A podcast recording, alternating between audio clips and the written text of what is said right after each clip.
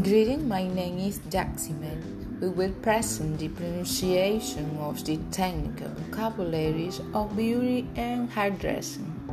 Hairdressing, hairdressing assistant, cosmetic products, cosmetology, hair types, hair, straight hair, curl hair, long hair, short hair, blonde hair, black hair, white hair brown hair, red high, highlight, dye, tie, straighten, high texture, make